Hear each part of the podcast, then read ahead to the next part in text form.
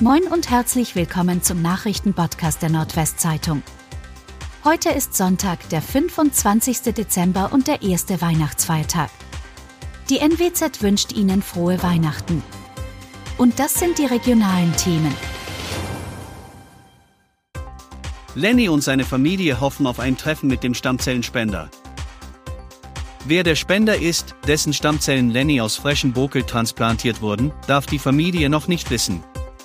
Was sie aber weiß, neben den Stammzellen passten auch die T-Zellen, Zellen aus dem Immunsystem des Spenders zu Lenny.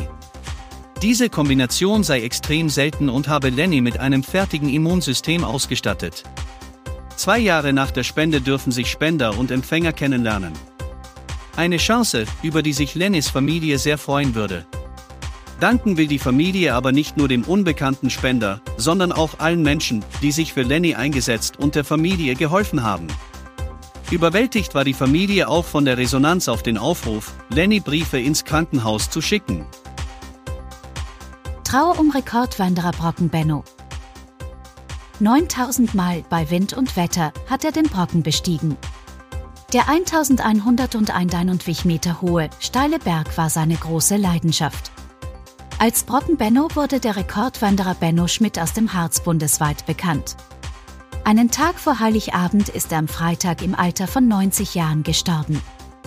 Als den schönsten Tag in seinem Leben bezeichnete der Wanderer anlässlich seines 90. Geburtstags im vergangenen Mai den 3. Dezember 1989.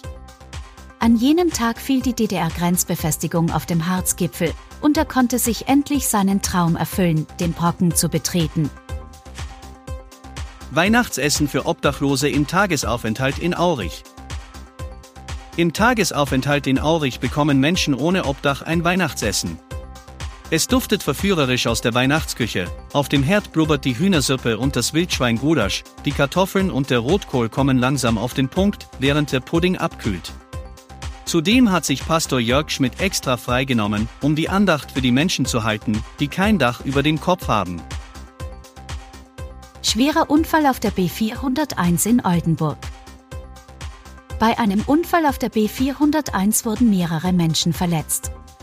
Ein 37-jähriger Mann aus Oldenburg übersah beim Überholen einen entgegenkommenden Pkw eines 32-jährigen Edewächters, welcher insgesamt mit fünf Personen besetzt war.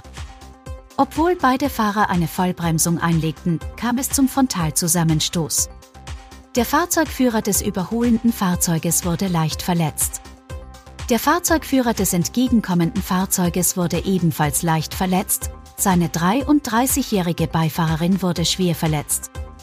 Die drei Kinder auf dem Rücksitz im Alter von drei, sieben und acht Jahren blieben unverletzt. Polizei in Stuttgart verhindert Klimaprotest beim Weihnachtsgottesdienst. Pläne von Klimaaktivisten der Gruppe Letzte Generation, einen live im ARD-Fernsehen übertragenen Weihnachtsgottesdienst zu stören, sind nach Angaben der Polizei durchkreuzt worden. Da es Hinweise auf die geplante Aktion an Heiligabend in der Auferstehungskirche in Stuttgart-Möhringen gab, wurde der Gottesdienst bereits am Vortag aufgezeichnet, wie die Polizei am Samstag mitteilte. An Heiligabend seien acht Aktivisten der Gruppierung dann mittags vor der Kirche aufgetaucht, um ihre geplante Aktion durchzuführen. Doch sie hätten keine Live-Übertragen vorgefunden, sondern ein verschlossenes Gotteshaus. Das Pfarramt habe die Polizei verständigt.